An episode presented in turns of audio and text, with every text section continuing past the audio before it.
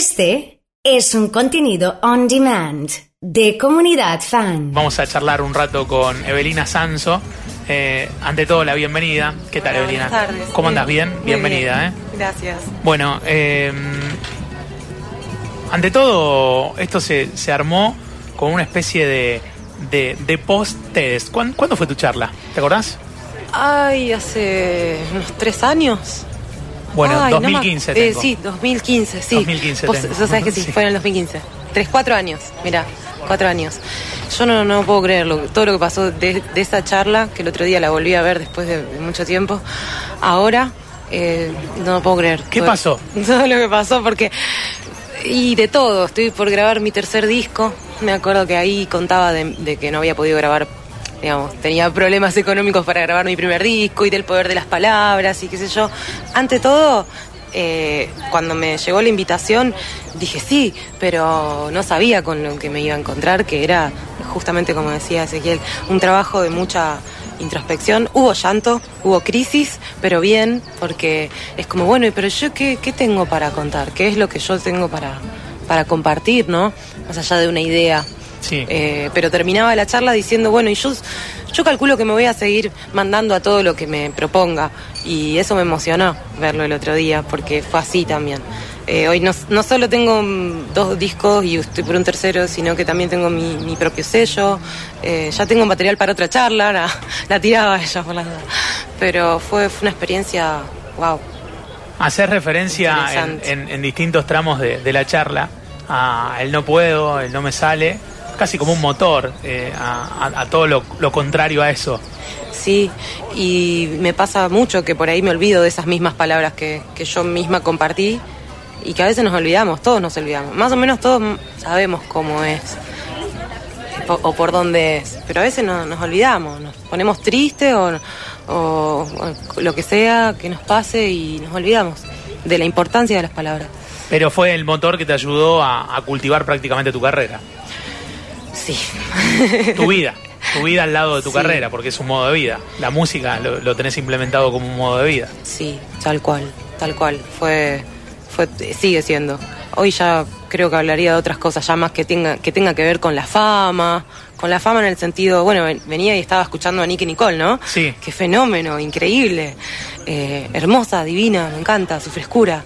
Pero hace 15 años, cuando yo, como contaba en, el, en mi charla, había estado en, en Operación Triunfo, hace 15 años para ser famoso tenías que salir en la tele, por Telefe. Hoy en día la fama es otra cosa. Sos famoso porque por Instagram, porque sos youtuber, qué sé yo, qué, pasará de acá 15 años más, ¿no? Vuelvo loca. Pensaba cuando, cuando analizaba un poco esto de- de- del no puedo, el no me sale como un motor, si es que con eso solo alcanza. ¿Alcanza solo con, con creer que, que voy a poder y que, y que hay que confiar? Mira, yo creo que es, es fundamental eso. Pero porque te programás. Si vos decís que no podés, ya está. Yo no puedo hacer nada. O sea, cuando vienen mis alumnos y me dicen, no, no puedo, no llego, lo- o lo que sea, yo le digo, bueno, mira, yo hasta acá trabajo. Si querés, eh, lo dejamos acá. Porque si vos decís que, que no podés, yo no puedo hacer nada. Eh, Me parece que es fundamental. Ni hablar que, obviamente, que si tenés ciertos privilegios eh, de, todo tipo, y la vida es mucho más fácil. Hay gente que ni se da cuenta que tiene esos privilegios. Yo no tuve muchos privilegios, más que, que bueno, nacer en una familia mínimamente, pero mi papá es albañil, mi mamá es ama de casa, no es que vengo de una familia adinerada, ¿no? Digamos, también cargaba con esos prejuicios de mis padres, de que todo fue con mucho trabajo, ¿no? Esta cultura del trabajo, de, de que son descendientes de italianos. El trabajo, el cuerpo como modo para conseguir cosas, eh, o, o como único modo. Me sentí identificado, eh, una vez me pasó de ir a, a comer a, a un restaurante con unos amigos, que éramos estudiantes todavía, y me acuerdo que el mozo nos pregunta qué estudian, y uno dijo, bueno, abogado, otro dijo contador, y yo dije periodismo. Y si vos te viniste de- de- del interior a estudiar periodismo, y me quedé eh, una mezcla de bronca con, con intriga. Y, hoy me acordé de ese momento cuando estaba repasando un poco tu charla. eh, te pasó algo parecido, digamos. eh, en realidad, en, en tu charla haces referencia a que tu viejo te pedía que estudies algo que te dé de comer. O que, o que te ayude, que no, que no te iba a alcanzar con la música. Ni hablar. Y hoy en día, pobre. O sea, pobre porque me, tuvo que. fue a la, a la presentación de mi disco, al segundo. Felicitaciones, hija. O sea, tipo me lo reconoció, porque hoy en día vivo de la música y sé que no es fácil vivir de la música. O sea, en eso también me siento una, una privilegiada, pero también trabajé mucho para, para tener la posibilidad de poder dar clases en mi casa, de poder trabajar de lo que me gusta. Yo creo que se puede, no es que solamente tenés que o sea, que, que podés vivir de la música si la pegás con Sony y no sé qué. Y bueno, eso también está buenísimo si te pasa, como a Nicky Nicole, ponele. Claro. Pero también de otra manera, se puede vivir de, de muchas maneras de la música. Bueno, y, y las decisiones, ¿qué rol juegan? Porque acá estamos hablando de decisiones. Las decisiones que tomás, Sí, pero me refiero a esto, ¿no? Vos decidiste vivir de la música, pero en este estilo, que es el de, el de trabajar, el de, el de, el de, el de, el de enseñar, el de producir, sí, es el que... estilo independiente. No, sí, sí, porque también quiero decidir lo que, lo que canto, digamos, no, no me gusta, me gustaría cantar boludeces, digamos. Eh, por suerte, hasta Sí, o que venga alguien y te diga tenés que cantar esto. Claro, no, no, ya- no, no, no, ya no me... Bueno, pero hablas como, como si fueras más grande de lo que sos. ¿Cuántos años tenés? 30 y- 33. 33, sí. Eh, Pero bueno, han pasado algunas cosas.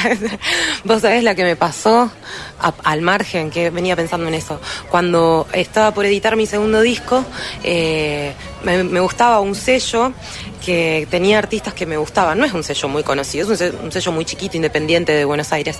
Y justo teloneo a un artista que su manager era el- el el dueño de ese sello. Entonces, como que medio le digo a los chicos y, le tiran la onda, che, Eve está por editar su disco, qué sé yo, están editando con el sello. No, no estamos editando. Bueno, y después me llega un comentario de que el chabón, eh, una chica me cuenta, Eve, esto tomalo, dejalo, yo te lo cuento. Mira, el chabón dijo que todo bien, que cantás re lindo, pero que a tu poesía le falta calidad. Ah, lejos de ponerme triste, ¿eh? Lejos, mirá, mirá la importancia de, la- de las Sí. palabras para mí, Sí. sí, lo sigue siendo. Lejos de ponerme triste, dije, ah, sí, bueno, no importa, ¿sabes qué? Me voy a armar mi sello, ¿m? mi propio sello me lo voy a armar. Hay sellos de- en Rosario dirigidos ¿Cómo por se arma un mujeres. sello? Claro. Claro, ¿cómo se arma? Bueno, llamando a todo el mundo, haciendo, yendo a Sadik, yendo a Capifer, a- viendo cómo eran todas las cuestiones legales. Listo, hago Neptunia.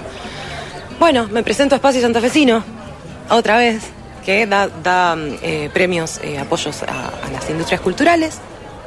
Eh, voy a defender mi proyecto a la instancia presencial. ¿Y quién estaba de jurado? ¿De verdad? ¿Quién estaba de jurado? Esta persona. Y me tuvo que dar el premio. Me lo tuvo que dar. Entonces digo, wow. ¿Hubo una charla después de eso o no? No, no, no. No le dijiste nunca, nunca. No, no, no, porque tampoco, digamos, él, él juzgó desde su lugar, qué sé yo. Yo no, yo sería incapaz de decir esto es bueno o malo, porque cada uno juzga desde su, desde su lugar, digamos. Te puede gustar o no te puede gustar, buenísimo. Después lo investigué un poco y digo, ¿quién es esta persona para, para hablar así? Está bien, bueno, no le gustó lo que hago, está bien. No, no, mejor, gracias, mira, me armé mi propio sello. Pero, viste, el poder de las palabras. Como... ¿Qué crees que pasa si uno no hace lo que siente?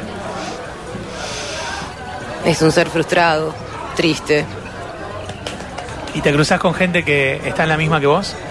que hace lo que siente como Sí, yo. sí. y por suerte es, es gente que. O sea, si vos no haces lo que sentís, va a estar todo el día criticando, va a estar eh, hablando de cosas feas, fijándote de la, de la parte fea de todo. Una cosa es la crítica, yo soy muy crítica también, ¿eh? pero conmigo misma hasta el punto de tipo del autoflagelo, de decir, ay, pará, para, para un poco de perfeccionista. Pero hay gente que vibra, vibra raro, vibra raro. Yo medio como que me dejo llevar por, bueno, a ver, cómo me siento cuando estoy con esa persona. Si, si me voy feliz después de hablar con esa persona, buenísimo, esa persona es, es bien. Ahora, si te vas medio cansado, si te quedó una sensación rara, si te hizo sentir... la, la impresión, la impresión que te dio eso, lo, lo, lo continuás o lo cortás, digamos así. y, y la última que tiene que ver con esto de vuelvo al no puedo, al no me sale, eh, para, para darlo vuelta, para revertirlo. ¿En qué cosas confías para que eso no pase? Confío mucho en, en- fluir. Si bien hay que ayudar, hay que estar ahí en el momento y qué sé yo, pero también confío en que las cosas suceden. Y viste esa frase que dice, eh, el maestro llega cuando el alumno está preparado. Entonces cuando vos estás preparada o preparado, eso que, te, que es para vos llega. Para mí eso, confío mucho en eso. Muchas gracias. Muchas gracias a ustedes. Evelina Sanso ha pasado en el día de hoy.